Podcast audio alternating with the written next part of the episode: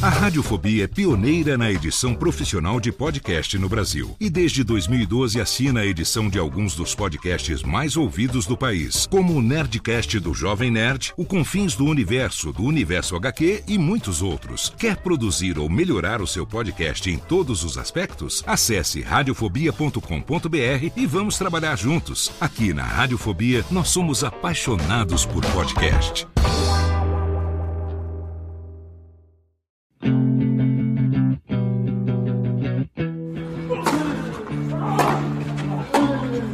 Começa agora o Backhand na Paralela, o podcast sobre tênis que vai além das quadras. Apresentação de Jeff Paiva e comentários de Ariane Ferreira. Ready? Salve galera da Bolinha Amarela, eu sou Jeff Paiva chegando com a edição Roland Garros do Drop Shot na Paralela. Os episódios periódicos que vão comentar tudo o que acontece no Grand Slam mais charmoso do ano, que começou fervendo no Saibro de Paris. Comigo, Ariane Ferreira. Fala galera, bora falar de tênis. Bora falar de tênis no Saibro Vermelho de Paris, que já começou fervendo.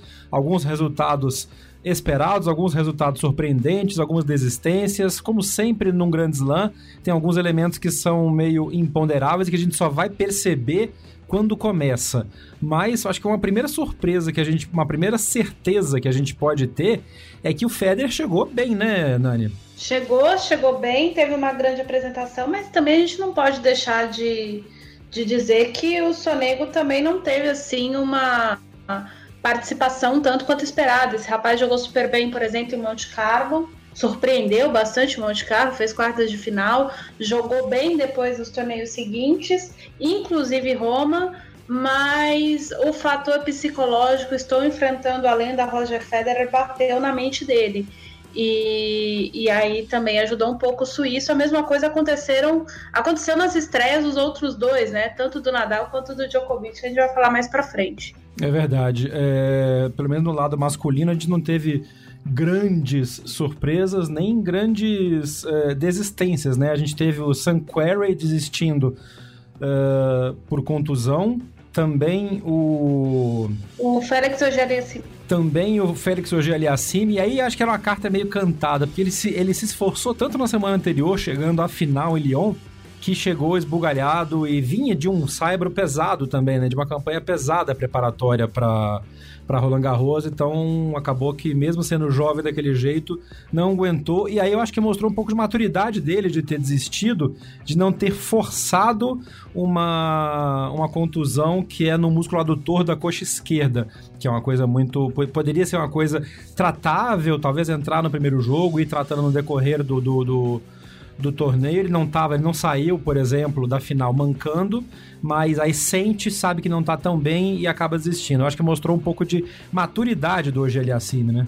Sim, e planejamento a longo prazo, né? A gente que teve contato com a Aliassime esse ano muito de perto, percebeu quanto esse rapaz é profissional no sentido de longo prazo é, ele não pensa a carreira dele em resultados. Nesse exato momento, enquanto a gente está gravando, a gente, tá, eu estou vendo o jogo do Dominic Thiem, do Tommy Paul. O Thiem é uma pessoa muito emergencial a respeito dos resultados dele, já estourou duas vezes exatamente por conta disso e não pensa muito a longo prazo, ele pensa só no ranking desse ano, em como terminar. O OGL Acime, assim como os contemporâneos de geração, tem pensado muito a longo prazo, o que é bastante interessante. Ele não tem pressa para ser top 20, ele tem 18 anos e tá certo ele, apesar de que, como ele já estava confirmado como cabeça de chave de Roland Garros e é uma lesão de adutor para sentir durante um jogo a ponto de pensar em desistir que foi o que ele disse após a final em Lyon, é o tipo de lesão que ele já está arrastando pelo menos desde a semana de Barcelona. O que significa que, sabendo que seria favorito em Roland Garros, o certo, o correto, seria desistir da disputa em Lyon. Uhum. Mas também convenhamos que ele somou pontos em Lyon que muito provavelmente, dependendo de como a chave se desenhasse em Roland Garros, ele não conseguiria somar em Roland Garros. Então, é um planejamento a longo prazo mesmo, muito inteligente, uh, apesar de que poucas pessoas conseguem visualizar o que provavelmente a equipe do Aliassime está pensando, é, ele visualizou bastante bem. Até porque ano que vem o rapaz tem muito ponto para defender até Roland Garros. É. E aí, se ele não consegue defender, aconte acontecerá com ele o que o que está acontecendo com o Zverev, que é todo mundo cobrar ponto, né? Uhum. Então ele foi bastante inteligente com essa desistência, no meu ponto de vista. Boa.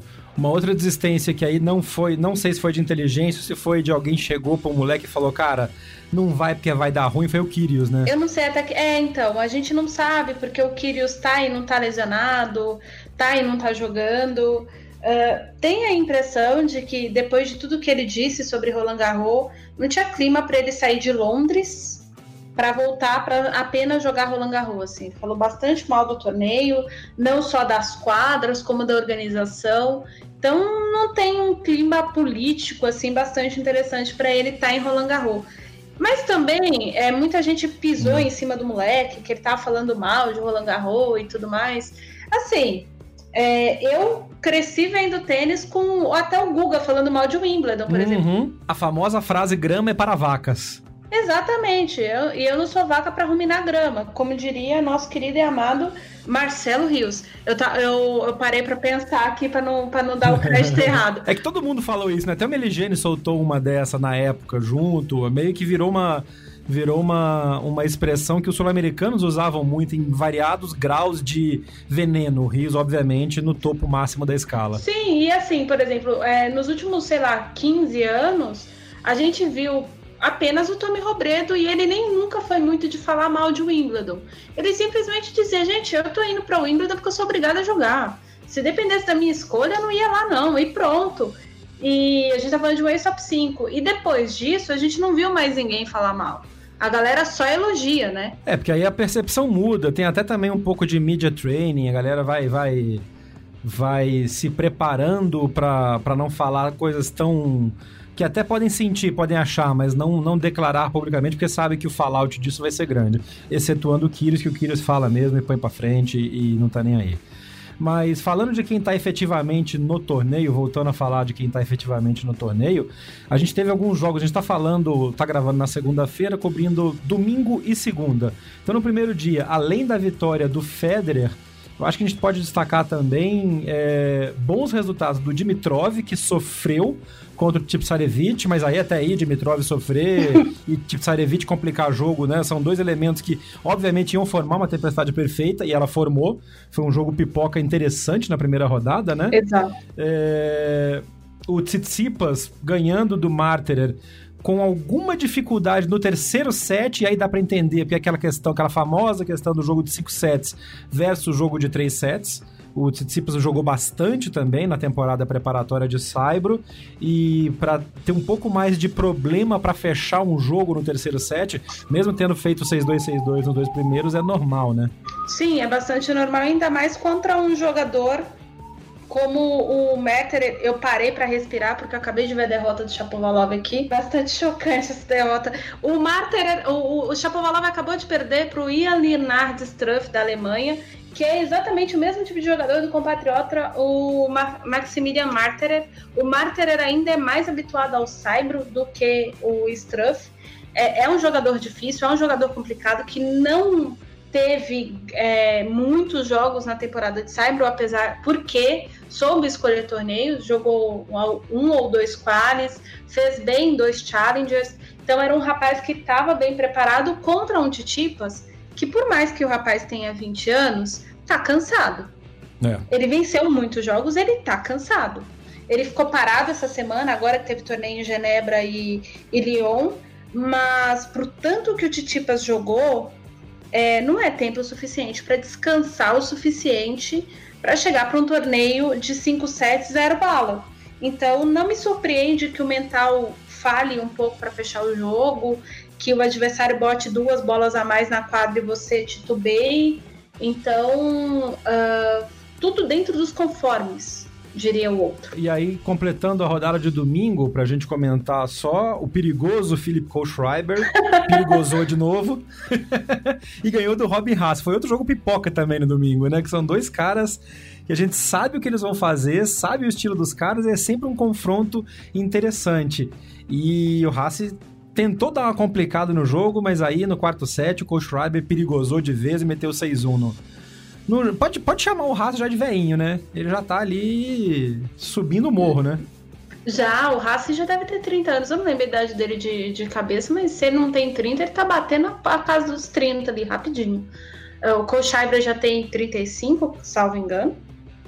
É, eu teria que olhar para saber isso, mas enfim, é todo mundo bastante experiente, dois jogadores completamente diferentes, mas que, que o jogo encaixa, né? Então, realmente, é tanto um quanto o outro poderia ter vencido, apesar da gente brincar do perigoso Kohlschreiber, e o Kohlschreiber tem bastante qualidade de golpes a mais do que o Hassi. O Hassi é o, tipo, o típico jogador de Saibro, né? E isso é. facilita uh, eh, para ele e dificulta para o adversário. Então, foi um jogo interessante de ver, assim, porque a gente fica muito focado nas estrelas e a, as primeiras rodadas de Grand Slam principalmente Roland Garros, Roland Garros e Wimbledon, proporciona para a gente confrontos de estilos, confrontos de geração. É, uma, um confronto de estilos interessante também foi do Schwartzman com o Fuxovitz, né?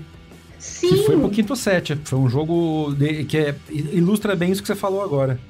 É, são dois jogadores relativamente da mesma idade. O, Max, o, o Fuxovic é um pouco mais velho que, que o Schwartzman. O Schwartzman sempre foi o considerado patinho feio da geração dos dois, né? Os dois são exatamente da mesma geração, jogaram juvenil juntos e essa coisa toda. E, e o Schwartzman é um jogador de saibro contra o Fuxovic, que está cada vez mais um jogador de piso rápido, apesar de que joga bem no, no Saibro. Então, é, é, era um jogador alongando pontos contra um que estava tentando encurtar pontos, era um jogador entrando em quadra, no caso, o Diego Schwartzman, para o ouvinte uhum. ter isso muito claro na cabeça, contra um jogador que, exatamente por não ser tanto do Saibro quanto o Diego, estava uh, preferencialmente jogando muito na linha de base e, e, e fazendo escolhas erradas é, em relação a isso. Então foi, foi um jogo também muito de erros e acertos.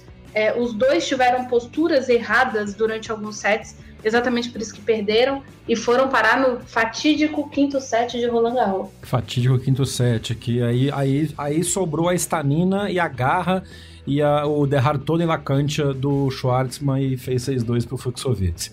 E fechando a rodada de domingo, o Kei Nishikori com uma vitória burocrática, né? Fez 2-3-4 no francês, no convidado, no Rallys, e o Nishikori em Roland Garros, ele também ele é um cara que confiável, né? Primeira, segunda, terceira rodada, você pode, se ele não tiver machucado, você sabe que ele vai ter uma, uma atuação consistente. Sim, e aí chega na quarta rodada ali, oitava de final, o carro dele começa é. a pedir gasolina, tá só funcionando a álcool, na burocracia. E aí, e aí o negócio começa a apertar pro lado dele, assim. Aí ele pega um argentino, aí ele pega um espanhol na estamina de 23 jogos em 5 sets. É, é, coitado, é, é, é o, o, o, Meu Deus, é complicado comentar o Nishikori em Roland Garros assim.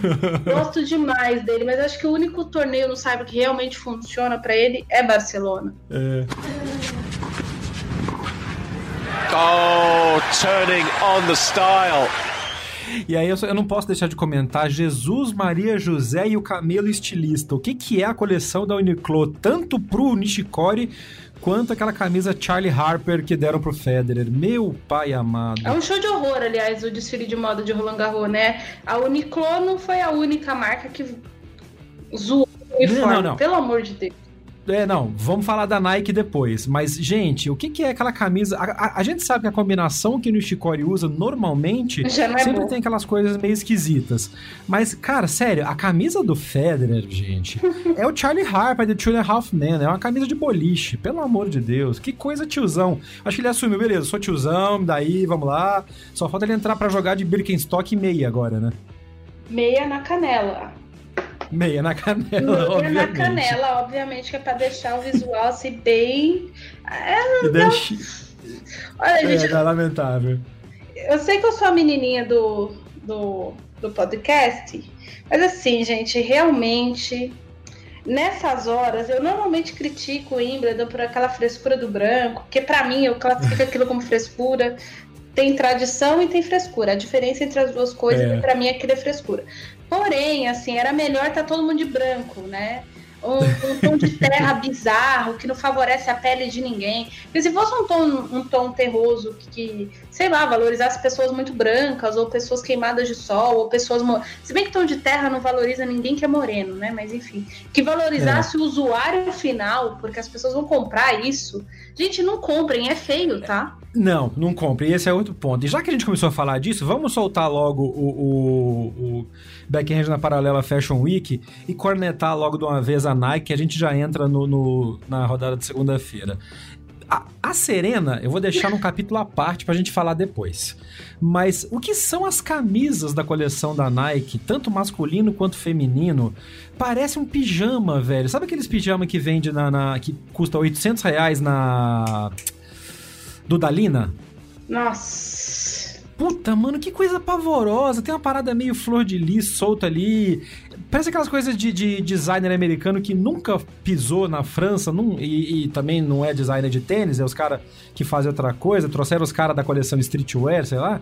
Falaram, ó, França, aí faz o board, sabe? Quando quem trabalha com design sabe o que é isso. Faz o mood board. Ah, flor de lis, pontos pequenos, petit pois, pied de pois e saiu aquela. Nossa senhora, eu vou colocar no post do episódio umas fotos da galera usando a coleção da Nike desse ano. Pelo menos esse ano a Adidas não cagou. Foi no simples, é, aquele, é aquela coisa chapada mesmo, com detalhezinho na lateral e vamos embora. Mas a Nike, mamãe. Gente, e esse uniforme do Tommy Paul, que tem umas árvores no meio da camisa? Então, parece... é, a coleção da Nike. É, é, então, é a, coleção é a coleção da Nike. É a coleção da Nike, a, a, pior versão de todas. Parece aqueles. Gente, na boa, lembra aqueles uniformes da HM do que o, o Berdest jogava? Isso. Ou Falando... eu vou ser mais velho. Lembra aqueles uniformes da Sérgio Tacchini dos anos 2000? Nossa. Que tinha aquelas estampas perdidas no meio, lembra?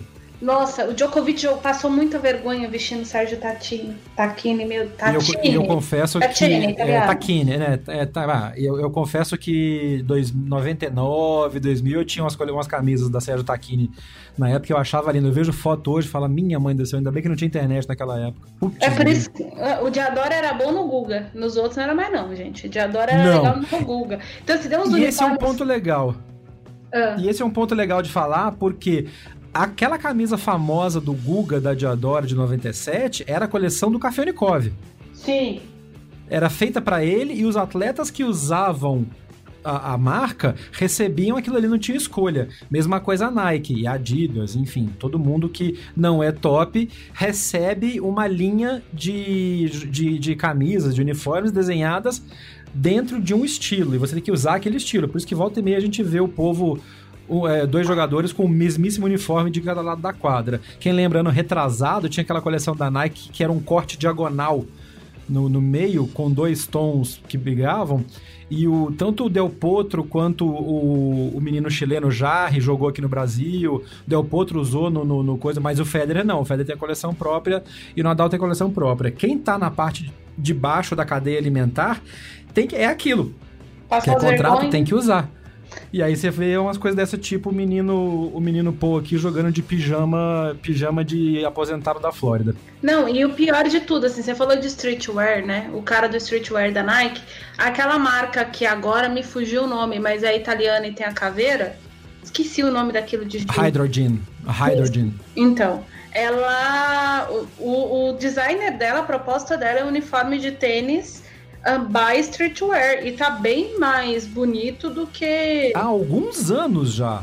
Há alguns anos já, a Hydrogen tem feito coleções legais. Quando o quando o Fonini usava Hydrogen ainda, ele teve os uniformes bem legais. Ok, que eles deram umas, umas pisadas na bola com aquela coleção camuflada que eles fizeram um ano atrás, que não ornou muito. Não. Mas esse ano, a menina, a menina que a Rocinha que jogou com a Serena, Vitória tava com o vestido da Hydrogen, porra, lindão de, bacana, branco com a caveira no meio, sem exagerar demais, bem, bem legal. Vamos matar a rodada de, dessa segunda-feira do masculino pra gente passar pro feminino, depois de ter destilado o veneno, é, o veneno sartorial aqui, feito a Ana Wintour. É, hoje também os, os favoritos ganharam relativamente tranquilos. O Djokovic meteu 4, 2 e 2 e a gente já falou no episódio passado e retrasado. O Djokovic está vindo cheio de energia, cheio de ritmo, né? Ele não deu chance pro, pro, pro, polonês. É, ele dominou o Urcax a ponto do Urcax não conseguir devolver o saque dele. É, hum. o, o Urcax passou os dois últimos sets tentando achar o tempo da bola. Assim, foi o Djokovic variou bastante do primeiro set para o segundo. Quando o segundo set encaixou direitinho o serviço, ele simplesmente foi para cima do rapaz, pressionou bastante, é, contou muito com os erros do adversário, com a falta de equilíbrio do Urcax, a falta de ponto de decisão. Em alguns momentos o Urcax teve como chances de quebrar o Djokovic, de estar na frente e não conseguiu converter exatamente por uma questão mais mental do que qualquer outra coisa. Tecnicamente, Djokovic está bem sólido. É, depois do jogo. Fisicamente também, né? Sim, ele está fisicamente inteiro. Depois do jogo, ele deu uma entrevista em quadra. É, falando, agora eu não lembro para quem que ele deu uma entrevista em quadra, e aí logo em seguida a transmissão da Eurosports o colocou ao vivo junto com o Matt Wilander, e assim, o cara não tava nem ofegante. Então é uma coisa. É. para quem Preocupante. correu. É, então, para quem correu uma hora e trinta, que foi o tempo de jogo dele, é, que é normalmente o tempo normal de um jogo melhor de três sets fechados em dois sets. O Djokovic uhum. fechou três sets em uma hora e meia. É, ele, ele até teve uma frase bastante interessante pro, pro Wilander, que eu, eu até destaquei no Twitter. Ele disse: Eu tenho grandes ambições nesse torneio, todo mundo já sabe disso. E o que eu preciso é jogar agora como eu tô jogando, agressivo, sacar tranquilamente e, e aí eu vou chegar no objetivo grande que eu tenho. Então o cara já sabe o que tem que fazer para ganhar o torneio. Uma notícia para o suíço Henry Laxonen, que entrou de look loser no lugar do Sanquery, ganhou do Martinez Porteiro e vai enfrentar o Djokovic na próxima rodada. É, foi lá pegar o cheque, Bom, né? Já, já tá no lucro. Não, tá no lucro. Luke loser, já entrou na primeira rodada, tinha perdido no quali, já se deu bem, beleza, vai lá e vai tomar mais uma aulinha. É, a aula também quem deu foi o Nadal, que também bom bom ponto esse que você usou, Nani. Ele fechou o jogo em horário de em tempo de quadra de jogo rápido de dois sets, né? Fez 2, 1 um e 3 no, no, no Hanfman. Como tem alemão na chave esse ano de Roland Garros, tá doido. É, fez 2, 1 um e 3 também, não deu chance, entrou, foi o que fazer e deu uma declaração depois também que é para preocupar todo mundo que tá no caminho dele que é falando, a quadra tá boa, é uma quadra grande, mas é uma quadra como outra qualquer, o vento vem, não tem desculpa, eu fui lá e fiz o que eu tinha que fazer. Parafraseando, Sim. obviamente. É, e, e, ele tem razão, assim, a gente tá vendo bastante as condições. Uh, eu não sei como é que tá a transmissão televisiva no Brasil, mas a Euro dá uma noção bastante interessante de como tá. Depois da reforma, tem mais vento entrando na Philippe Chartrier e Tem. mais vento entrando na Suzanne Lenglen. Isso vai virar bastante. Vai virar meme, provavelmente, porque muita gente vai reclamar disso. E o Nadal já tá avisando: olha, a gente tá assim, problema de quem não conseguiu enfrentar. É, e aí. E essa é a diferença. E aí, nesse ponto, a gente tem que chamar atenção pro menino cansado, o nosso querido e amado Titipas, porque o Titipas jogou o, o Titi Estoril. É, ele jogou Estoril e não foi só Estoril, né? Ele enfrentou vento. O único dia que ventou em Roma, ele jogou e ganhou o jogo. É verdade. O, dia que deu um pé de vento desgraçado em Madrid, ele foi o único que não teve problema no jogo. É, então, gente, vou, é, o Nadal tem que. Aliás, o povo tem que rezar pro Titipas ficar no máximo ali na Lenglen. E isso também é uma notícia boa pro Fonini né? O Fanini que faz Boa. a estreia dele na amanhã, uh, é claro, aí o, o Fanini vai encarar um amigo, o Fanini jogando contra amigos é um tanto quanto complicado e assim por diante. Mas se o Fanini passar pelo CEP, Uh, se as condições em Paris continuarem como estão e a previsão do tempo determina que pelo menos até o próximo sábado vai ficar como está, é, é para todo para os quatro citados, Titipas, Fonini, Nadal e Djokovic passarem passeando assim. E é, é um problema para o Federer, né? Federer pegando vento no Saibro, uh, aos 37 anos é mais complicado para ele, para porque ele, enfim, a, o pessoal até viralizou, voltando só a respeito do, do jogo do Federer, uma devolução de saque que o Federer simplesmente pegou um saque a 180 e poucos quilômetros por hora, o que é uma raridade no Saibro de Roland Garros. O, os saques hum. em Roland Garros são mais lentos mesmo. E ele simplesmente amorteceu a bola de um jeito que ninguém entendeu como é que ele fez até agora. É, yeah. Como ele fez aquilo, eu não sei explicar. É por isso que ele é o Roger Federer. Mas no vento não dá para fazer. É, é, a, tem, tem uma diferença importante a se citar aí nessa, nesse jogo de estreia do, do Fonini, é que ele vai jogar na nova quadra, na Simone Mathieu. Sim. Que é uma quadra que foi construída fora de onde era o complexo de Roland Garros, na, na, na, na expansão do complexo de Roland Garros, fica perto de um bosque, então tem outros... Fica perto de um bosque e fica virado pro, pro Boulevard Périphérique, que é para onde vem de onde vem o trânsito de Paris pro, ali para Boulogne-Billancourt, que é sudoeste da cidade. Então tem uma outra encanada de vento ali, porque Mais tanto forte. a Chatrier quanto a, tanto a Chatrier quanto a, a, a Langlan, elas ficam mais perto do Bois de Boulogne. Ou seja, o vento tem um, um, um, elemento natural ali, que são as árvores, que, que é o bosque ali, que, que trava. A Mathieu, não, ela tá virada para a cidade. Então pode vir um vento mais forte ainda. Vai ser interessante de ver como os caras vão se adaptar para essa quadra, além de ser longe pra caramba, é uma caminhadaça. É... Falando da rodada de segunda-feira ainda, do que, que tá rolando, nós estamos gravando no final da rodada, vendo o Tim sofrendo contra o americano, contra o Pouco, tá jogando bem. É um tá. jogo bem interessante. E aí, até citando isso que a Nani falou de como é que tá a transmissão aqui no Brasil, a Band Esportes tem os direitos da transmissão de Roland Garros, coloca o, o jogo na TV, tem mais uma quadra que fica à disposição no site, mas para quem não tem Band Esportes, Roland Garros esse ano fez uma coisa muito legal que é, eles venderam, eles estão vendendo um pacote de transmissão pela internet que custa R$29,90, 30 reais, e você tem direito a absolutamente todas as quadras de Roland Garros. Eu tô vendo, não tô infelizmente prestigiando muito os amigos da Band, a Thaís Baffini, o pessoal tá lá em, em, em Paris transmitindo ao vivo, mas tô vendo todos os jogos pelo computador e pelo tablet. Para quem quiser, eu tô colocando o link no episódio também, no, no post do episódio, mas é ao vivo.rolandgarros.com. Cara, a transmissão tá perfeita todos os sinais de quadra chegando, quadra de treino, é, entrevista coletiva, tá muito legal. Então, repetindo, é ao vivo.rolangarros.com. Vale a pena você dar uma olhada se você não tem Band Sports.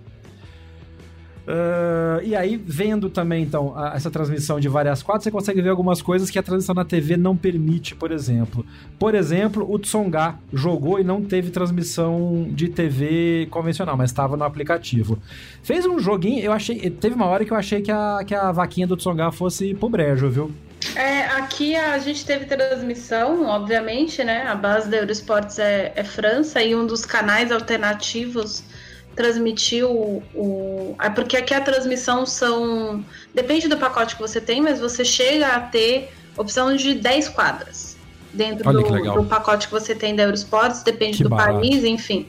Uh, e depende muito. É porque aqui, se você paga, você pode pegar uma transmissão uh, que não é no seu idioma, porque a Eurosports tem todos os idiomas europeus onde ela está presente mas você pode assistir uma quadra, por exemplo, com narração em inglês ou sem narração. Uh, você tem essas, essas possibilidades. Eu vi bastante do jogo do Tsonga. É, tá. Uh, o primeiro set ele podia ter perdido, assim. Ele, então. Ele tá. O Tsonga já tá na, naquela marcha ré da, da, da despedida do rei, sabe? É, é, ganhou um jogo assim muito com ajuda de torcida. O adversário ficou bastante nervoso no segundo set, cometeu muito erro. Você falou de muito alemão na chave. Pois é, é... falar outro alemão.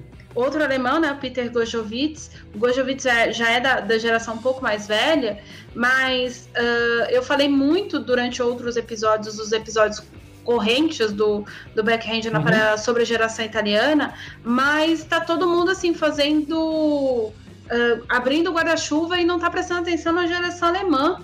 E a gente já tá Boa. tá com, sei lá, uns 4, 5 fulanos dentro do top 100. Já tem pelo menos uns 6 caras no top 200. A Itália tá com 9 jogadores. Então, talvez a configuração do ranking mundial deva mudar bastante para dois países é, bem tradicionais. Então, eu queria fazer essa observação. O Gojovic já é uma, uma galera mais velha, assim. Uh, ele já é da turma mais velha, a salvo engano ele tem 27 ou 28 anos, então ele não é tão mais novo assim que o Tsonga. E o Tsonga tá, tá na despedida do rei, né? Ele tá, tá na marcha ali do Luiz do Luiz tipo, 16. Vamos ver onde é que ele vai. Uh, a queda da Bastilha dele tá próxima, acredito eu. Porque ele realmente tá. É, já que eu tô falando de Roland Garros e fazendo essas metáforas históricas, né? É, é, eu não sei, assim, ele realmente tá esquisito e não é de agora, não é de Roland Garros, é de, de bastante tempo.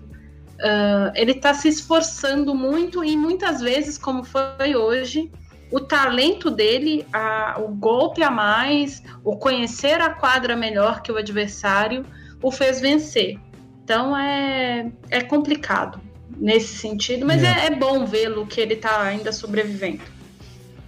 É, não, e, e, é uma geração francesa que está se despedindo também, né? O Gilles Simon Sim. ganhou, mas também já está ali na, na, no bico do corvo. O Gasquet oficialmente é o último Roland Garros dele, ganhou em três sets também, mas também tá, ganhou do Mitch Zverev, então também foi um confronto ali de pessoal que já se conhece. E aí o Gasquet em casa, é, é inclusive jogando na Simone Mathieu, na quadra nova. E aí ganhou sem muita dificuldade com aquele backhand maravilhoso, que é um dos, é um dos backhands na paralela que inspiraram o nome do, do, do podcast, ou do Gasquet. Vamos ver até onde ele vai. É, falando da nova geração, o menino Garim continua aprontando para cima, hein? Ganhou do Apelka, jogo duro, mas ganhou em três sets. E ganhou em três sets nessas condições que a gente tá falando, né? Vento, uhum. é, jogou numa quadra mais aberta, o que favorece é. bastante o saque. O americano é só saque, né? Se o saque entrou, lascou tudo para quem tá do outro lado. Uh, é, inclusive, eu... teve uma quebra de serviço no jogo inteiro, que foi o que determinou o segundo set. Os outros dois foram tie-break. É, e, e aí, nesse ponto, uh, o Garim demonstra que um não tá cansado, no sentido não cansado de sentir dor físico, porque eu tenho certeza absoluta que ele tá cansado sim. É, isso é, é, é tá meio... desgastado, né? Ele, ele fez uma. Ele tem feito um ano de muitos jogos. A gente já comentou isso em outro episódio, inclusive. Sim, sim, ele tá jogando muito. A mesma, o mesmo comentário que, que a gente fez pro Titipas cabe no caso do Garim também. É, num nível diferente, mas uh, ainda diferente, mas sim.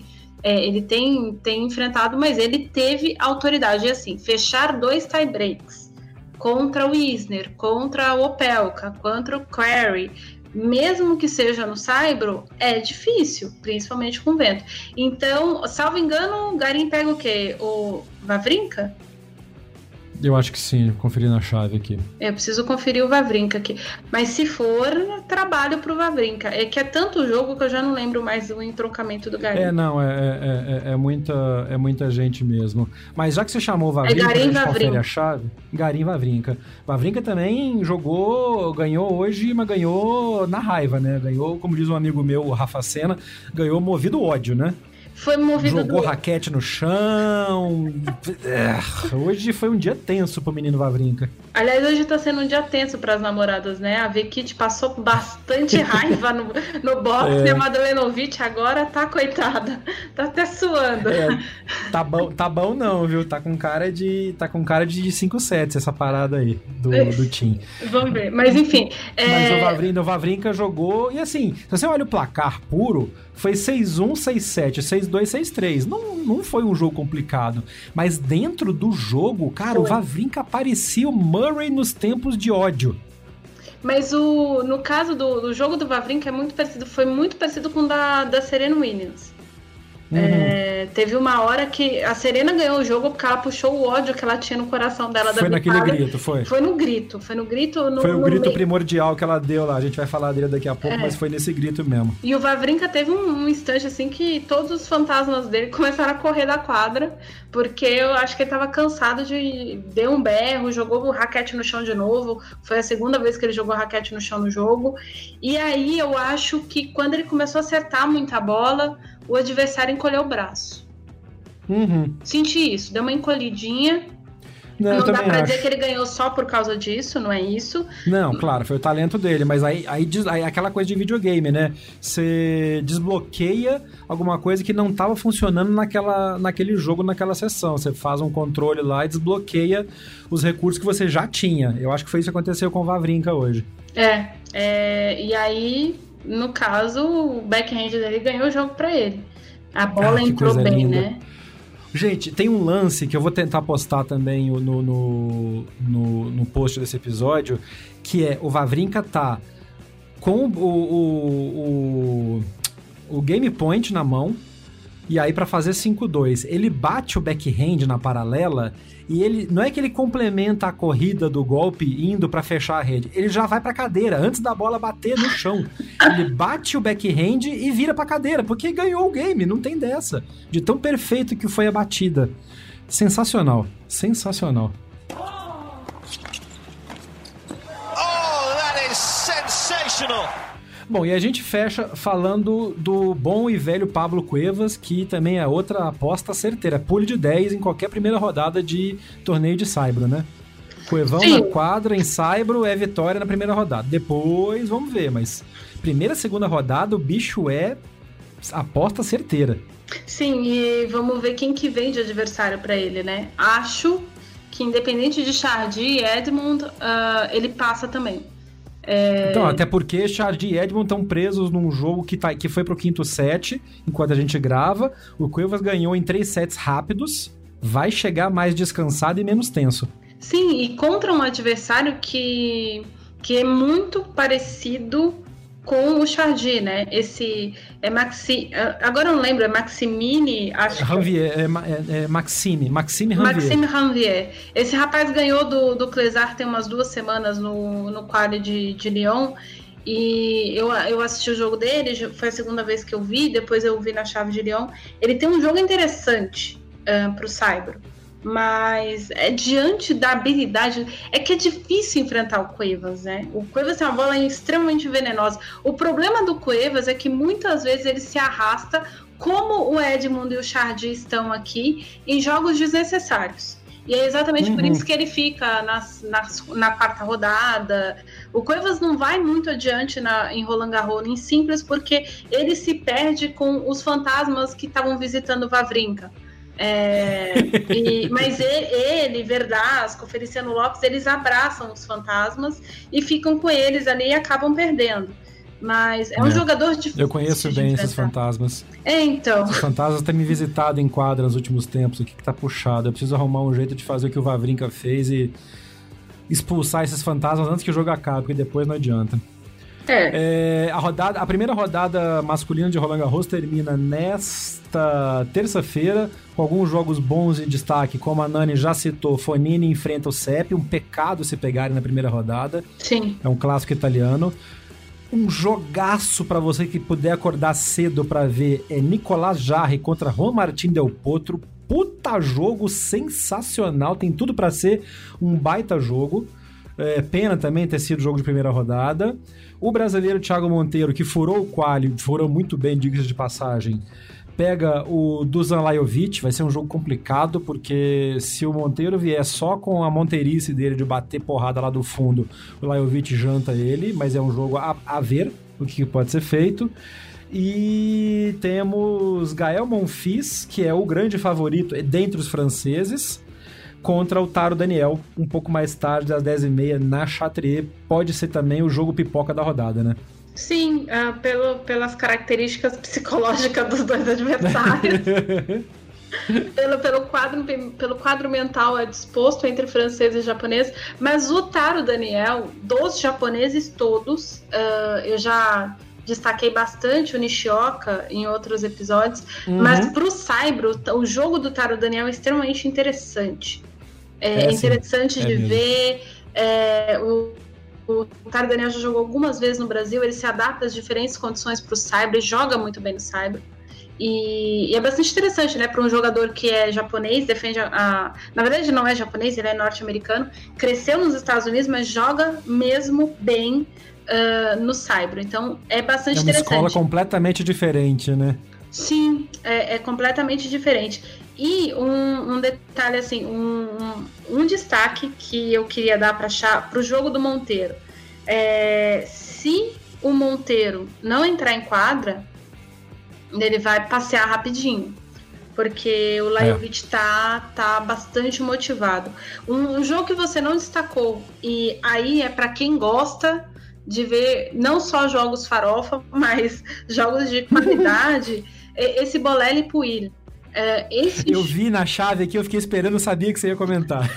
que é a tua cara falar desse, do, principalmente do Bolelli. É, essas, essas coisas farofa é bem a, bem a minha cara. Porque, é, vamos ver como é que vai ser o, o, o real, porque no, quando estava rolando o Australian Open, é, eles estavam tentando se conhecer ainda, o, esse trabalho do Puir com a Amélie Mauresmo. Uh, na, é. No sábado, a transmissão europeia aqui estava uh, transmitindo, preparando para transmitir o Kids Day. Então eles fizeram uma transmissão o dia inteiro de Roland Garros, mostrando treinos e tudo mais. E mostrou Nossa, mais de uma hora o treino da, do Puir com a Amélie Mauresmo. E, gente, parecia uma mãe ensinando o filho a andar de bicicleta.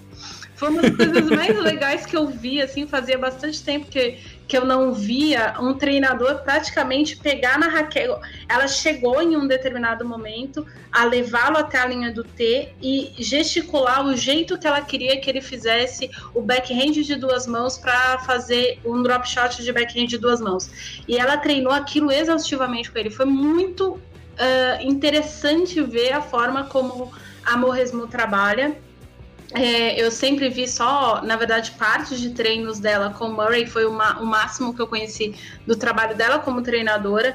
Então foi bastante interessante porque ela trabalhou pontos do Puil que são necessários no jogo dele. É um jogador de talento, mas é um jogador com muitas falhas. Para um jogador formado na França, eu acho o jogo do Puil muito falho em vários pontos, não é, por exemplo, o caso do Chardy que não tem forehand, ou o caso do uhum. Chardy que não tem backhand. Ele tem falhas, ele tem falhas de execução, falhas de finalização de bolas, e é um jogador de bastante talento. Não à toa, ele é até cabeça de chave do torneio.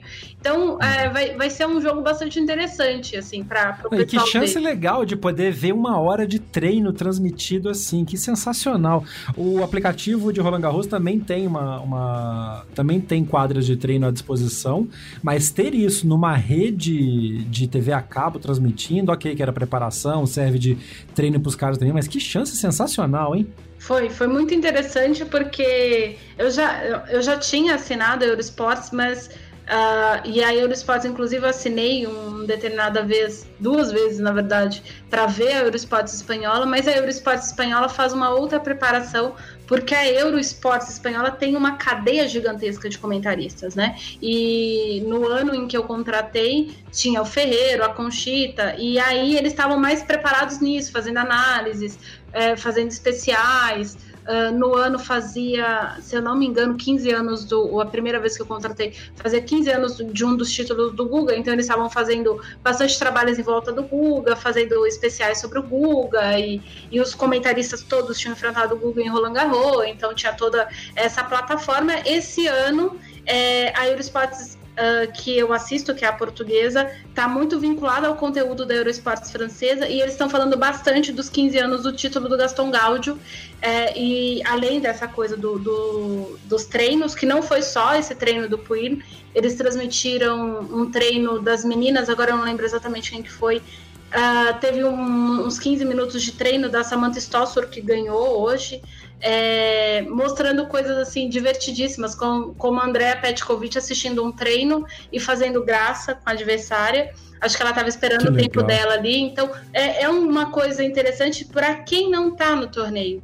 Porque Roland Garros uhum. fica muito cheio nessa sexta e sábado prévias do torneio, não pelo quali, mas porque você paga uma quantia irrisória em relação, em comparação ao ingresso, e você tem acesso a tudo isso. Então, tem muita gente que vai para a França, eu não sabia disso, muita gente que sai da, da Espanha ou, e de outros países que vão para a França para assistir não só o Kids Days, quanto a sexta-feira prévia do Kids Days, porque o clube é muito pequenininho, assim, em comparação ao tamanho, número de jogadores e tudo mais. Então você vê todas essas coisas que nenhuma rede de televisão transmite e de, um, de uns anos para cá, o Eurosports tem usado como chamariz para destacar suas programações.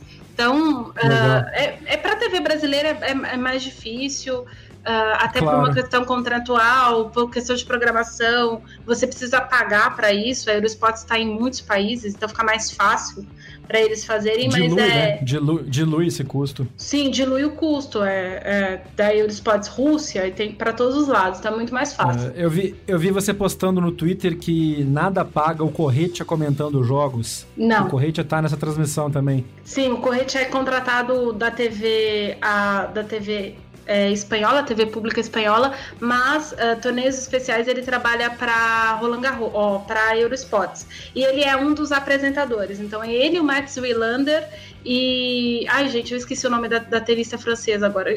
da ex-tenista francesa é uma da, da a Bartoli? A, a Bartoli trabalha em tá trabalhando esse ano para Roland Garros, mas é uma. Isso, ela fez as entrevistas em quadro acho que é Amélie Bercher, não lembro o nome dela agora. Ah, gente. eu vi, eu vi, eu vi, que ela foi, até até achei interessantíssimo, porque a maneira como os franceses identificam que ela foi ex-número X do mundo, e aí, obviamente, a influência anciane number, número lá do mundo, eu vi essa menina, eu não lembro sobre o nome dela, mas é essa loura mesmo. É, ela, é, ela é realmente muito boa, e mas nada paga o correte, a gente é uma... Pra gente que trabalha com isso Uh, não à toa ele tá concorrendo, ele não, ele não pode concorrer a prêmios como jornalista na Espanha, mas há um movimento para que esse ano ele seja indicado uh, na categoria entrevistador esportivo lá na Espanha.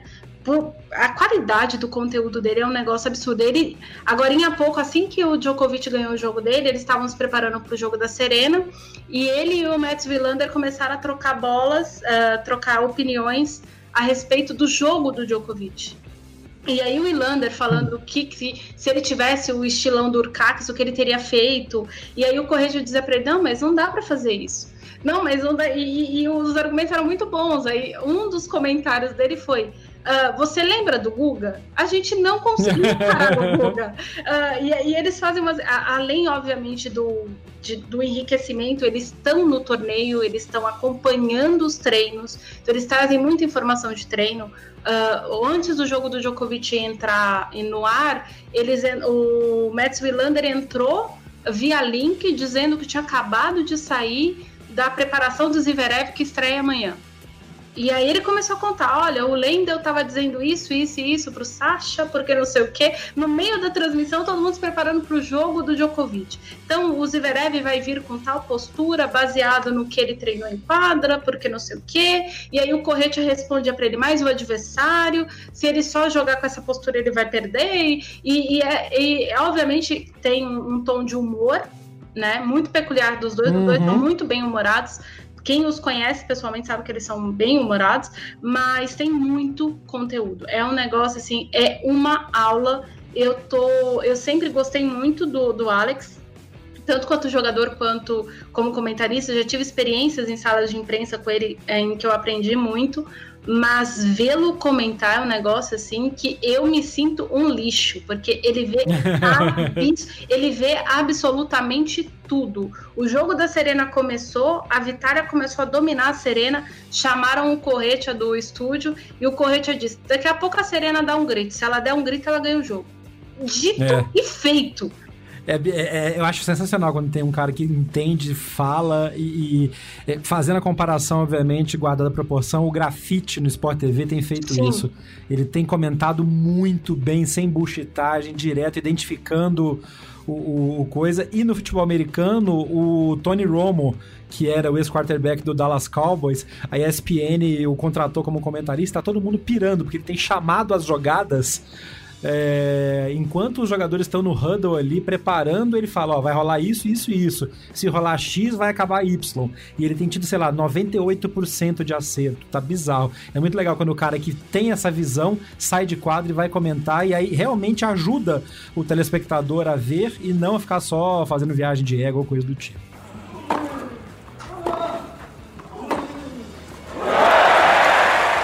Vamos matar rapidinho o feminino, porque para quem tá ouvindo a gente, a Nani tá em, em Portugal, porque ela está fazendo uh, mestrado, né? Isso.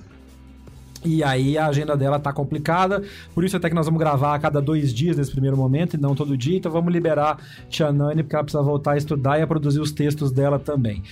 Chave feminina. Vamos, vamos, já que a gente falou então agora do grito, vamos começar com a, com a Serena e a gente volta depois para trás da chave. Madame Serena Williams, eu até brinquei no post do, do, do, do backhand, assim acabou o jogo. O trânsito no Boulevard Ferry que tava meio complicado ali para chegar, ela demorou, perdeu o primeiro set, mas quando ela gritou e chegou, não, acabou o jogo, né? Acabou. E foi engraçado, porque ela tinha perdido o primeiro set, estava sacando 0,30 no segundo, no, na abertura do segundo set, e abriu 0,3 e, e a Diachenko continuou jogando direitinho. É, o pior jogou é bem, isso. Jogou bem, Não, a menininha jogou bem. É porque aí realmente a Serena foi como eu falei mais atrás ali. Ela desbloqueou o que estava preso nesse nesse estágio do jogo e aí com ela usando um pouco do que ela tem, mesmo sem movimentação, porque ela tá paradona, ela só na força do golpe e na, na colocação de bola, ela tirou a, a, a Russinha de, de quadra várias vezes. Ela desestabilizou o jogo. Vários dos erros da, da, da de, de Alichenko foram erros forçados pela Serena. Sim, aliás, uma, uma coisa que acabou se tornando. É, a, a Vitália é uma jogadora que me lembra muito a Miskina. Ela, não só fisicamente, ela me lembra muito a Miskina o jeito de jogar a, a Anastasia Miskina, que esse ano faz 15 anos que foi campeã de Roland Garros. E a Miskina jogava muito, quando ela estava muito encurralada, ela jogava a bola na mão da adversária para recuperar o passo, entrar em quadra e definir. A Diatchenko jogou muito as bolas na mão da Serena. Então a Serena punha ela. Aí... Só que a Serena, né? A Serena não. A Serena punha ela onde ela queria e não onde a Vitória queria encontrar a bola. Exato. Então. Nossa, ela, ela deu umas passadas, ela deu uns winners na, na, na Vitória, que foi uma coisa linda. Mas é isso que você falou, tá? A bola tava voltando na mão da Serena. Quando a Vitória fez a Serena mexer, mesmo depois, no, no, decorrer do segundo e terceiro set que a Serena dominou, em alguns pontos, teve uns 15, 30 perigosos ali, que a Vitória conseguia tirar a bola da mão da Serena, fazer ela correr, e aí não tinha erro. Ela deu duas balançadas na Serena, eu lembro, já tava 5 a 0 eu acho. E aí entra aquele momento, toquei o foda-se, agora eu vou, vou jogar jogar, porque é o que dá para fazer. Que a Vitália deu duas balançadas na Serena, que a Serena esticou a perna e eu falei, ixi, vai dar ruim ali, porque ela já tá com o joelho meio zoado. É. E ela chegou deslizando e não conseguiu devolver. E aí foi ponto da, da, da Vitália. Bom, boa, boa comparação. E aí, puta, temos que falar então, já que a gente citou lá atrás, só para terminar a Serena, que cacete de roupa é aquele. A gente sabe que Serena, Roland Garros e uniforme da Nike é um combo já que tem dado algumas, né? Alguns pontos para comentários em anos anteriores. Mas eu vi o post de divulgação da Nike pro, pra esse outfit que a Serena tá usando. E a minha, a minha primeira impressão foi acertar, é, atirar, mirar em Wakanda, na rainha de Wakanda, mas acertaram no, no, no, erro da costureira. Porque o Katsu da saia prendia, teve uma hora que a Serena prendeu a, a, o lado esquerdo do, do vestido, da, da saia, debaixo da bermuda para prender a bola, porque tava travando a movimentação dela. Gente, tudo bem, para quem já jogou de tutu de bailarina, isso não é muita coisa. Mas tá complicado ali, viu? Feio, né? Estampa horrorosa. É, não, e, e assim, a, a, eu até entendo a lógica, assim, como eu sou, como é, para quem não me conhece profissionalmente sem ser no podcast, eu sou publicitário e sou planejador. Sim, eu consigo ver claramente a reunião de planejamento rolando em torno do uniforme, as referências, o mood board, Serena retornando, uma coisa mais primal. Mas, amigo, não pode entrar na frente da praticidade, cara. É, não sei, assim, é, é que dizem, reza a lenda, que a Serena aprova tudo. Se a Serena não, aprova. aprova. É, não, não, mas... não, só ela aprova, como ela, é, ela cocria. Então, Mas é... co-criar na sala é uma coisa, experimentar na quadra na hora que a giripoca pia é outra. Mas aí que tá, Jeff, eu sou filha de, de, de, modelista, sabe? E a minha mãe, toda vez que ela desenhava qualquer coisa, eu, por exemplo, sou uma pessoa, uma anã, então 90% das minhas roupas de festa foram as minha, a minha mãe que fez. Tudo, a gente desenhava no papel, tirava o molde, cortava. Eu experimentava muitas vezes, a roupa não funcionava no meu corpo. O que, que a gente uhum. fazia? Adaptação. É, é. Um costureiro existe para isso, gente. Exatamente. Então, assim, onde é que eu. Se a Serena. Eu, por que, que eu falei assim? A Serena aprova. Se a pessoa aprova, significa que ela tirou uma prova antes do negócio ser produzido em larga escala seja 20 peças em favor da Serena, seja 300 para vender. E a Serena não percebeu que não tem onde pôr a bola. Serena percebeu é. que aquele negócio fica ralando duas vezes na perna dela. Eu sei lá, cara, é, é feio, a estampa é horrorosa. Uh, eu entendo o conceito da barriga aparecendo, eu caramba, apesar de eu achar aquilo feio. É, tem gente que usa, Uh, então tá tudo certo, parabéns para todo mundo, mas é, não funciona. Não, a blusa, aquela blusa sobe e aí a Serena tem muito peito, aquilo fica travado embaixo do peito dela. é, sabe? Não, é, tá complicado. Mas não, aquilo não é confortável. Aquilo não é não, confortável, não é. Não, e claramente, a hora que ela começou a ficar desconfortável em quadra com o jogo, aquilo começa a complicar. E quem joga tênis e tá com uma roupa num dia que não tá legal, por exemplo, eu tô gordinho. E eu tenho umas camisas que eu comprei na época que eu tava, que eu, até brincava, que você tá usando que roupa? M, de magro. Ah, que felicidade. e, eu, e agora eu tô meio barrigudinho de novo, porque, né, 47 anos a coisa vai pesando. Eu fui jogar esse fim de semana e a camisa que eu tava usando é uma camisa da, da Adidas, boa pra caramba, joga transpiração para fora, a camisa é perfeita. Só que na hora que eu tava jogando mal, começou a me incomodar porque a camisa começou a subir na barriga, eu tinha que puxar ela para baixo toda hora, fazer aquilo que os nerds conhecem como um movimento Picard, que é a hora que você levanta e dá aquela arrumada no uniforme, como o Jean-Luc Picard fazia em Star Trek. Ha! Inseri uma referência nerd no podcast. Beijo para vocês. e aí, a Serena tava fazendo isso claramente, ela mexendo, se arrumando, ela tava. Por quê? Porque a... juntou o desconforto do jogo dela, do mental que não tava bom, com algo que não podia nem ser percebido, que é o uniforme. Só para fechar esse ponto, você lembra de uns anos, uh, acho que uns 3, 4 anos atrás, que a Nike fez uma coisa meio diáfana, que era branca, voadora, e as meninas pediram, pelo amor de Deus, manda um costureiro aqui pra botar um cinto, porque nós estamos de camisola em quadra. Você lembra desse ano? Nossa, eu lembro. A, a, chegou a experimentar isso e não quis usar. Pois é, meteram uma. Teve umas meninas que foram de short de treino pra quadra. A Sharapova mesmo, que foi feito para ela, que era a coleção da Sharapova, meteu um cinto ali, porque a coisa tava parecendo uma Sylphid. Procurem Sylphid no Google, é bem legal. É. Mas, gente, não, tem umas roupas assim. É, por exemplo, o tutu da Serena é, era funcional. Aquela Black Panther ano passado, além de todo o conceito Sim. muscular e tal, aquilo era funcional. Agora, essa Inclusive, roupa. alguém da... usou esse ano. Quem foi que jogou no Quali esse ano de Roland Garros? Ou no Quali primeira rodada, que tava. Você até comentou no Twitter que a menina tava com uma roupa parecida. Era praticamente o, a Cat Suite da Serena do ano passado. Eu não lembro. Eu não lembro agora quem é. que é. É, mas teve uma Alguém coisa usou. dessa. Alguém que foi. deu uma desafiada lá no, no Bernard. Foi, esqueci. foi, foi. Eu esqueci o sobrenome Enfim. do. Enfim, aquela pessoa ali. É, não, tem umas roupas que não dá, assim. Por exemplo, a roupa da, da Halep, é, de Roland Garros, é feia. Mas dá pra jogar tênis com ela. A da Serena. Mas já é. É, e a roupa da, da Halep tem a estampa feia da Nike, da coleção nova, mas é o que a Halep coloca. É um shortinho, uma camiseta e me deixa jogar tênis no meio o raio do saco. Sim, e tem uma versão que, é que é short é... saia, enfim, que é Isso. Tem até um, um, um, desafio interessante, porque esse é, a primeira, é o primeiro Grand Slam da Osaka como atleta Nike. Então não tem uma coleção feita para ela ainda mas já está é, divulgado, inclusive, oficialmente pela Nike, assessoria, que eles estão desenhando uma coleção específica para a, a Osaka, e a Osaka vai ter cocriação assim como a Serena tem, com a diferença que a coleção da Osaka é capaz de ser usável para outras pessoas que não chamem Serena e tem o sobrenome Williams. Vamos matar a rodada feminina, porque já estamos falando loucamente de moda aqui, porque realmente não tem jeito, não dá para evitar. Isso que a gente não viu ainda a coleção da Loto, que normalmente tem coisas interessantes, nem a coleção da ASICS, né, direito.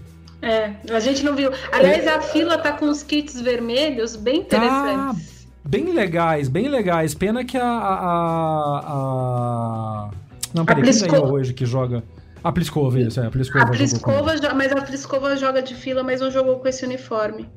Ainda não, né? É, é, é Deve ser o uniforme que tá de descendo vermelho. pra galera. É, acho que é pra, pra galera baixar ralé. E outra, a Pliskova não fica bem de vermelho, né? Então, ela deve é. ter declinado. Bom, então vamos falar da chave feminina, para quem não é Serena Williams. E primeiro que nossa amiga Polona Erkog continua ali beliscando seus pontinhos, né? Tirou a Sasnovic, que era cabeça 32. Cabeça 32 já é finalzinho, mas era cabeça de chave. Sim, e no feminino, dependendo do, da temporada, a cabeça 32 é forte. No caso da Sasnovich, a Sasnovich está tendo maus resultados, é, rompeu com o treinador e tudo mais. Então, né, a, a cabeça da Sasnovich não está muito boa. E é Mas uma a boa Polônia jogadora. não, não tem nada a ver com isso, mandou pra dentro. E tá uma, tá uma, uma temporada boa da Polônia Ercog. Sim, ela tem, ela tem, além dela ter jogado bem, acho que ela, ela até fez esse comentário, agora eu não lembro exatamente onde foi que eu vi, em que a maturidade é, dela chegou um tanto quanto tardia no sentido maturidade em quadra, de ter segurança com os pontos fortes. E acho que ela tá colocando isso em prática agora. É, e aí, para Jennifer Brady, ah, vamos ver o que, que vai acontecer. Acho que a Polona deve passar. É, Eu acho que dá Polônia em dois sets. Sim, e aí se ela passar em dois sets, como a, a é carne de pescoço, sempre foi por isso que levou ela pro terceiro set, a, a Stephens vai precisar jogar mais do que jogou contra a Misaki Doi para poder ah, passar pela Polona, porque a Polona é, É. como a Petra Martic também, né? Isso desde Uhum. sempre. Aquelas, aquelas pessoas que chegam e dão trabalho para uma favorita, muito favorita nas É. primeiras rodadas. As duas dão Famosa bastante carninha de pescoço. é, e aí chega nas oitavas de final, elas, de- elas caem. É, gênias. Como a gente falou, como a gente falou do Nishikori agora há pouco. Exatamente. Com a diferença que o Discord é top 10. Mas, É? a- é, né? Ah, mas no caso da, da- tanto da Polona quanto da Perta Martic, da, elas são bem assim mesmo. É, E aí a gente vê um tanto quanto. Pode ser que a vida da Stephens fique um tanto quanto complicada depois que passar pela Sorib Storm. É, eu acho que a, a Stephens teve dificuldade com a Dói por ser primeira rodada, defesa de um caralhão de ponto, pressão americana, mas eu concordo com você. Eu acho que ela tem uma. um- talvez o caminho mais complicado seja daqui a duas rodadas. No momento em que Dominic Thiem finalmente fecha o jogo contra o Tommy Paul, 6-2 no quarto set, que Kim Mladenovic curtiu isso, e, porque acabou de aparecer ali, e já, a gente já fala que ela ganhou bem também no, no domingo, embora tenha levado para um tie-breakzinho ali contra a Ferro, né? Duelo Sim. de francesas, aquilo que a gente fala sempre, galera que se conhece é mais complicado, né? Você perde um pouco aquela, aquela diferença de ser jogadora mais, melhor ranqueada quando você joga com alguém que você conhece muito. Sim, e no caso da Fiona Ferro, a, a Fiona é sempre aquela jogadora que tem dado bastante trabalho para várias adversárias, mas na hora dela dar aquele gap, dela realmente se firmar ali no top 100, ela não faz, né? Esse Roland É. Garros, tirando. Ela não teve muita sorte na chave, a gente precisa dizer isso. É. A Madrenovic vem de boa campanha lá em Roma. E tava solta na chave, não era cabeça. É, então, até porque agora, nessa fase, Madrenovic não está em condições de dar trabalho para muita gente. É, e aí, no caso, deu, deu ruim pra Fiona de novo, para variar. É, é, Mas é fazer o quê? É, Tem ano que a noite é foda. é, É, falando em Tem ano que a noite é foda, Angelique Kerber, mamãe do céu. De novo, também azar porque pegou uma menina perigosa, que é a Potapova. A gente fala da Potapova tem um tempo já. Mas, mano, ela não entrou em quadra. Cara, esses seis dois, Anastácia Potapova, foi assim. Acho que o grande resumo da ópera da situação, né? Meu Deus, de Nick Keber. Tudo que os homens estão dando de trabalho pros caras que é favorito, a Keber, ela, ela emprestou pra eles. Ah, não tem Foi. explicação, assim. A, a, a Potapova é uma menina, teve boa campanha, salvo engano, no Australian Open. É, já é muito jogo de tênis nas minhas costas, gente. Eu já, como, já tô na fase do ano que eu começo a confundir jogos do Australian Open com o US Open do ano passado. Mas é, realmente assim foi bastante difícil Ah, o jogo. Não no sentido de a, a Potapova estava jogando bem, estava afiada, mas o Saibro não é da Potapova. Ah, o- a Keber é- tinha obrigação de ter vencido esse jogo, essa é a grande verdade. tinha, tinha. Ela- Verdade. ela tinha obrigação. É diferente, por exemplo, de, sei lá. ah, deixa eu pegar um exemplo que vale a pena. Por exemplo, Yastrenska vem de título, mas pegou a Carla Soares Navarro. A obrigação de vencer o jogo era da Navarro. E ela venceu. Total, total. E ainda assim foi um jogo complicado. Sim. Mas é aquela coisa, a menina tava motivada, vinha de título, salvou dois match points adversária. Então, é outro tipo de rival. Você, você encara a rival cansada, estressada, mas muito motivada. E a Tanto Navarro... tomou 6-0 no terceiro set. Sim, porque a gasolina acabou, né? A gasolina que estavam pedindo É. pro Titipas e foi pro, pro Nishikori, ela nem chegou a, a dar sinal para Yastrenska. Mas, por exemplo, a Navarro cumpriu a obrigação dela, como a Muguruza cumpriu a obrigação dela. Ah, Finalmente, né? Porque a Moguruza cumpriu a obrigação, já tá sendo lucro ultimamente, né? Que, que, o que a bichinha tem decepcionado, mamãe do céu. Sim, mas aí. É, é que assim, no ca- eu acho a Taylor Townsend, ah, desde que, sei lá, eu acompanho a Townsend desde que ela tinha sei, 15 anos. Ela é muito Uhum. talentosa, mas ela é uma jogadora. Aí vão falar, Ariane, você está sendo gordofóbica. Não, eu não estou sendo gordofóbica. ela é muito pesada e eu não tenho outro termo para usar a respeito da menina. Ela não se movimenta em quadra, mas não é não se movimenta em quadra, por exemplo, igual a Pliskova, que o jogo dela não, não, não só não permite, como a Pliskova não joga de jeito para se movimentar em quadra. A Serena Williams gosta de receber a bola no pé. É, agora, a Taylor Townsend não, ela quer cruzar a bola, mas não aguenta. É. Então, é, É. é. é- é uma coisa assim, e, e- é, é nítido que essa moça, é, ela não é, ela não está acima do peso por uma questão de descuido ou de qualquer outra coisa. Ela simplesmente é o físico dela. É, o build dela é esse. Ela, ela é, é large.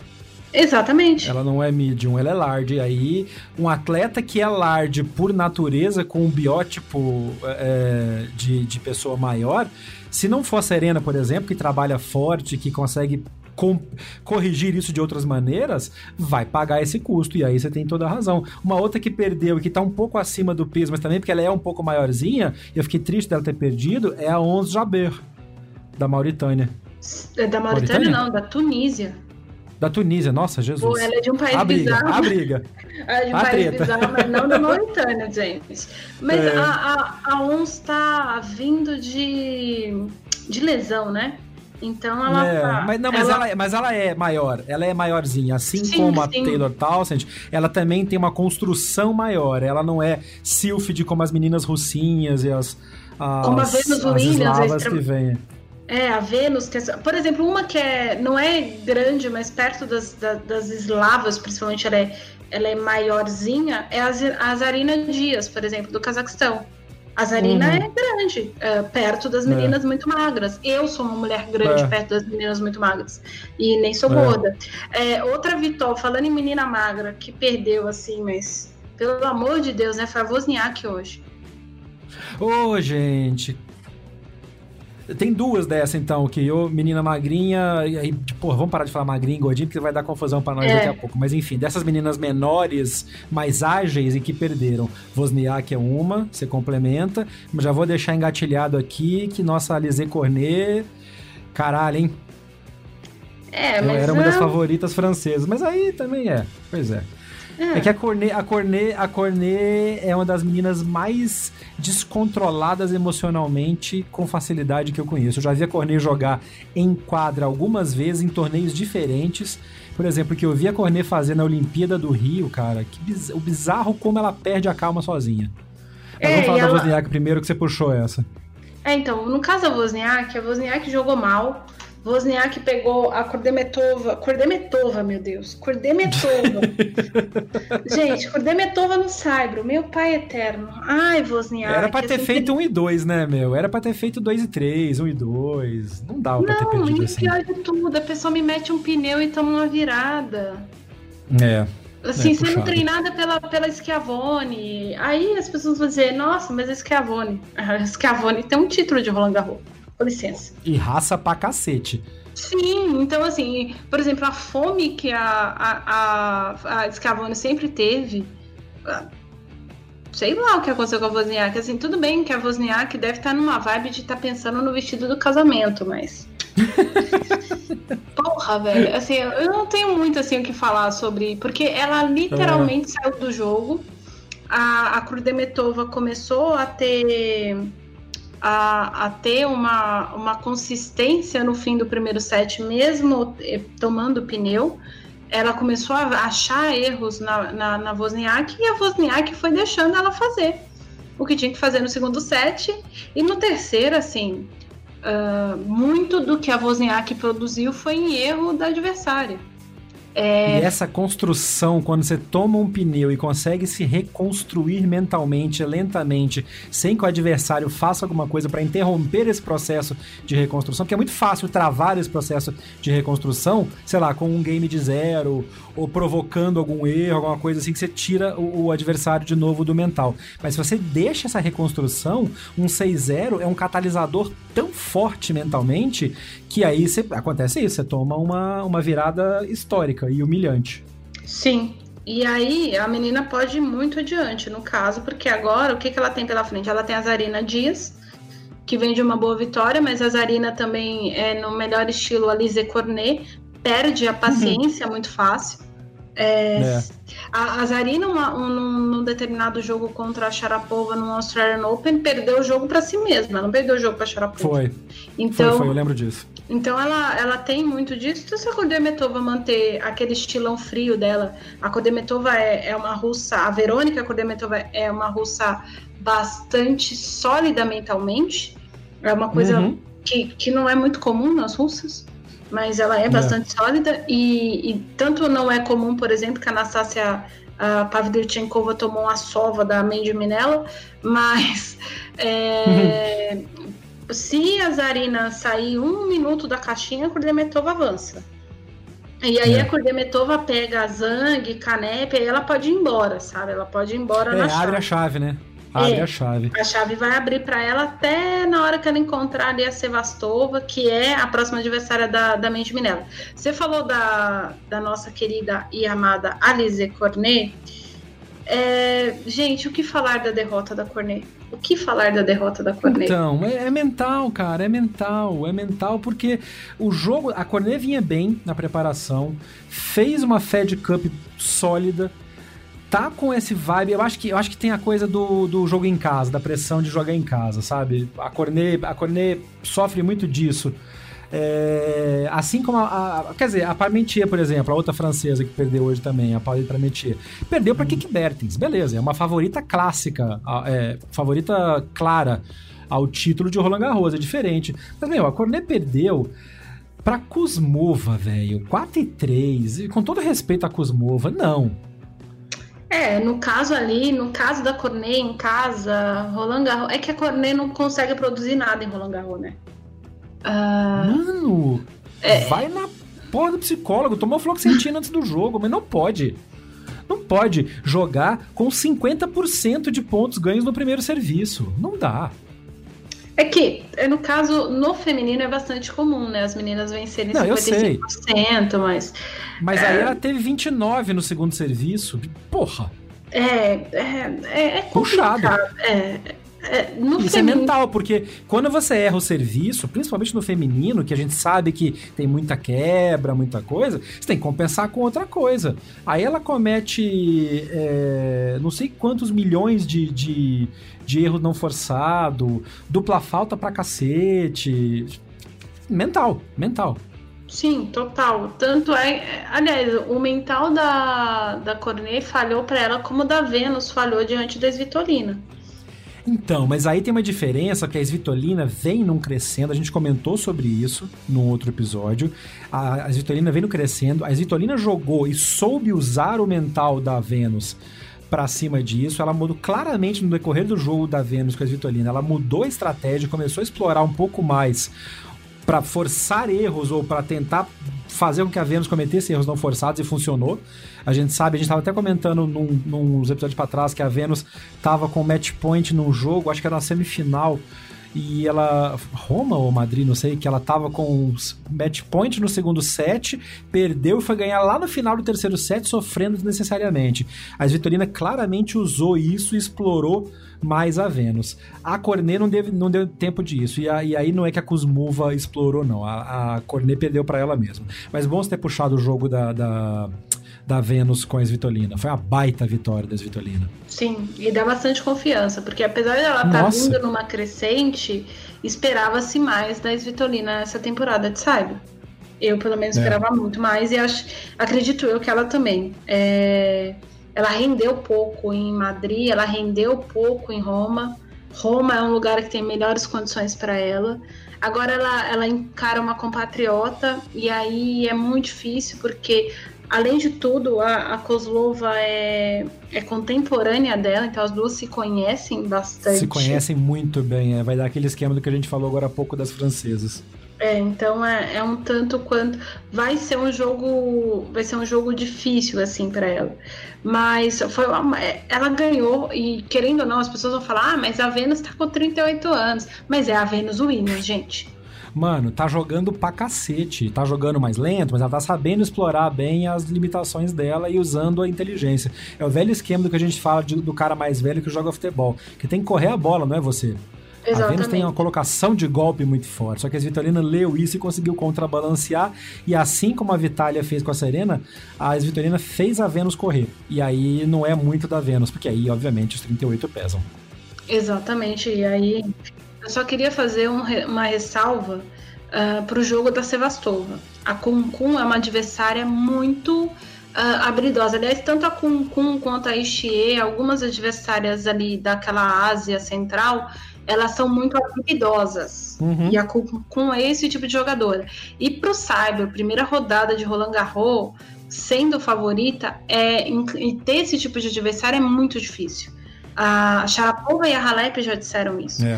Uh, e a Sevastova venceu muito bem. Uhum. Então, tudo vai depender agora da agora para frente, mas não sei. Eu olho ah. nessa Letã, porque a outra vai encarar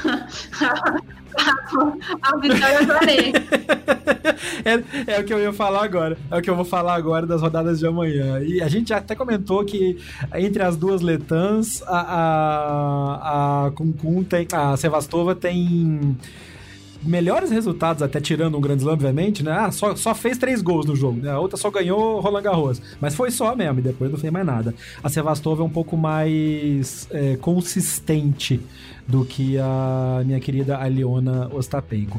Mas é, só pra gente, antes de passar para os jogos de amanhã, cara, que Vitova, hein?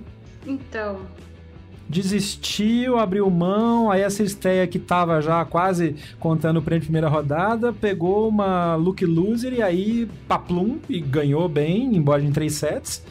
Mas que pena que Vitova ter desistido, hein? Falhou, né? Falhou novamente e tava na briga pro número um, né? Tava, pois é, então. Ninguém quer esse número um. A Osaka vai ficar com esse número um por default. Igual a. Igual a. A Kerber ficou com esse número um durante um tempão por isso. E, e, olha, olha os números. Essa semana o pessoal já fez o levantamento. A semana que vem a, a Osaka já se iguala a Kim Clijsters em número Jesus, de semana como número um. E por que, que eu tô, e por que, que eu tô falando Kim Clijsters? Porque, gente, quem viu a Clijsters jogar, a Osaka é. é uma excelente jogadora, mas é, falta bastante. Não é a Kim Clijsters ainda, pois é. Falta bastante arroz Jesus. com feijão. E a Kim Clijsters hum. tem o quê? Três títulos de US Open, tem título do Australian Open. A Kim Clijsters foi a, foi a única da história a fazer casal de número um, né? Foi, é. É, é verdade. Ela era noiva. Ela e o Hewitt. Ela era número um, é. Leiton número um também. E ela foi número é. Aposentou, teve filho, voltou e foi número um do mundo de novo. E foi número um de novo. Ô, Tsitsipa, se mexe aí, amiga, porque o Osaka tá fazendo a dela. É. Então... continuamos, chip, continuamos chipando os Atsipas. Vai ser engraçado. Oh! Come on! Off the backhand! Chamada para os jogos dessa terça-feira, para você que está ouvindo a gente na segunda, obrigado pela sua audiência. É, terça-feira, jogos bons para. Nossa, só tem jogão no feminino, cara.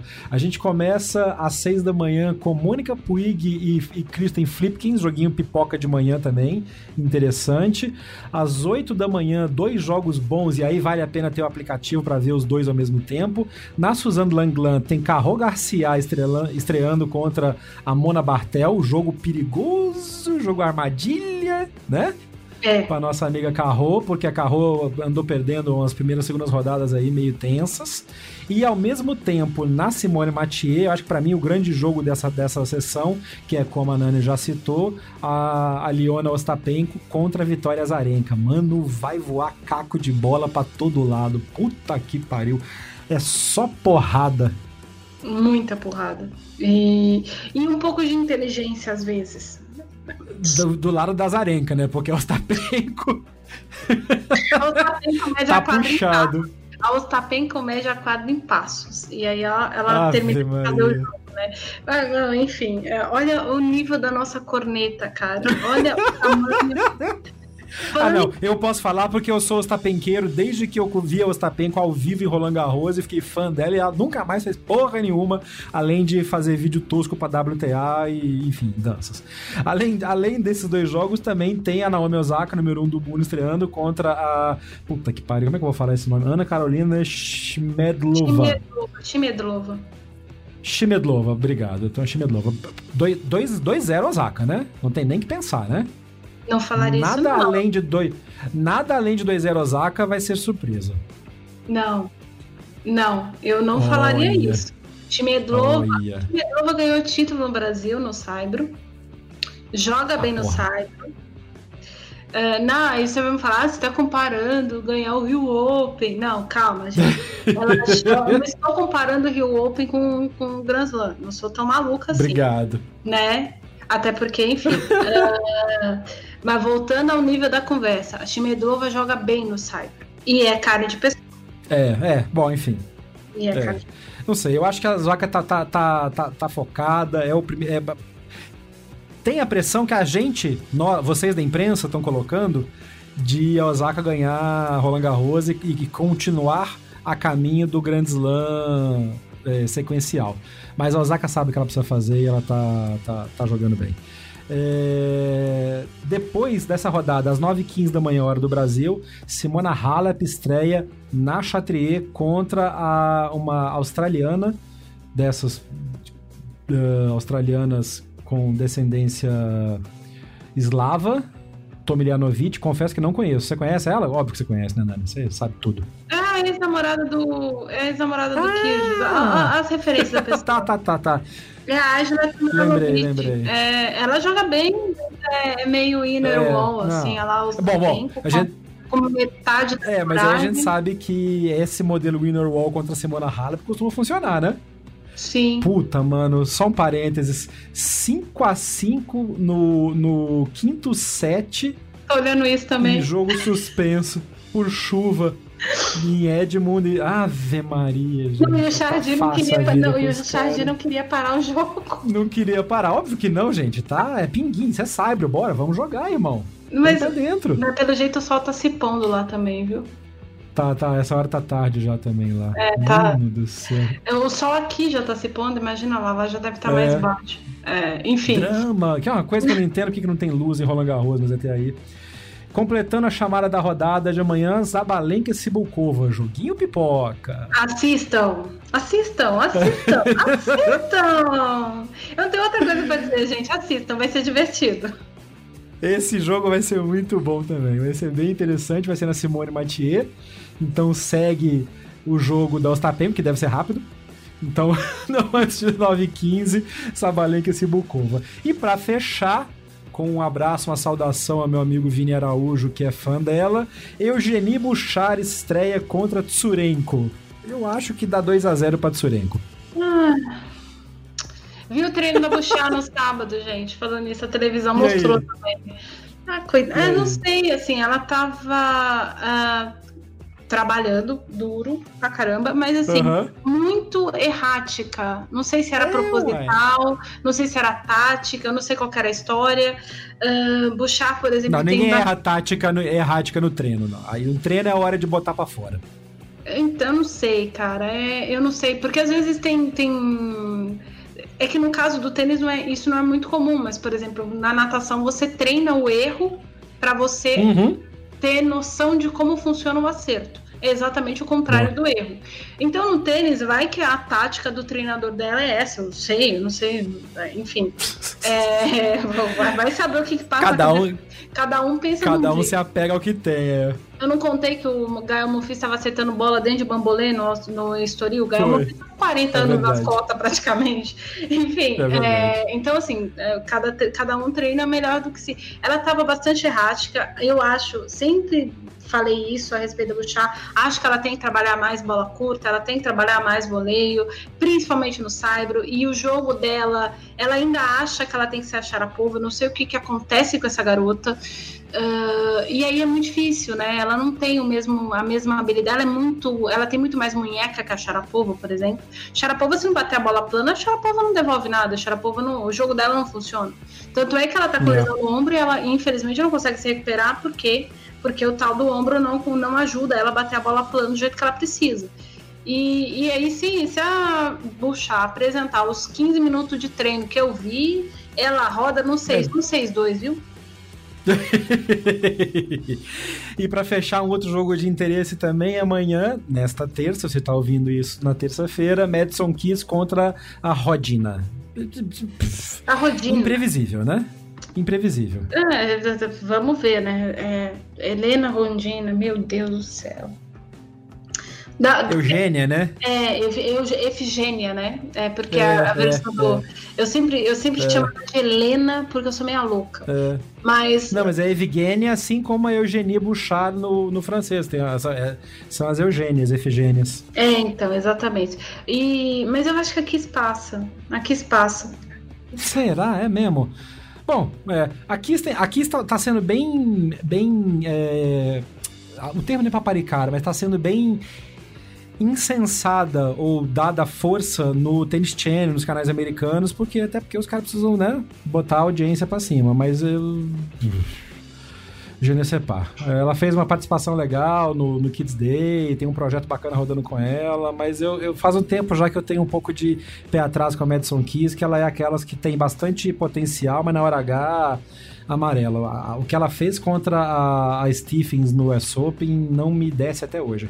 Ou o que ela não fez. O, o, a, a Kiss me lembra muito a treinadora dela, a Lindsay Davenport.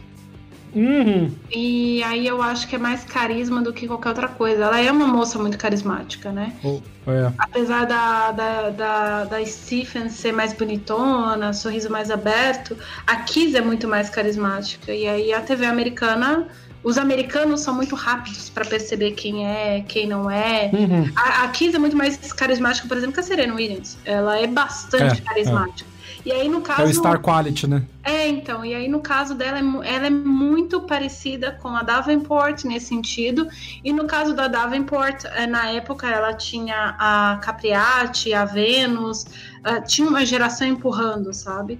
E a geração americana é. tá empacada. E tá. aí, então, assim, a gente tá empacado, tudo bem. A, ela fez final do US Open, a Stephens ganhou, mas assim, tirando as duas, não tem ninguém.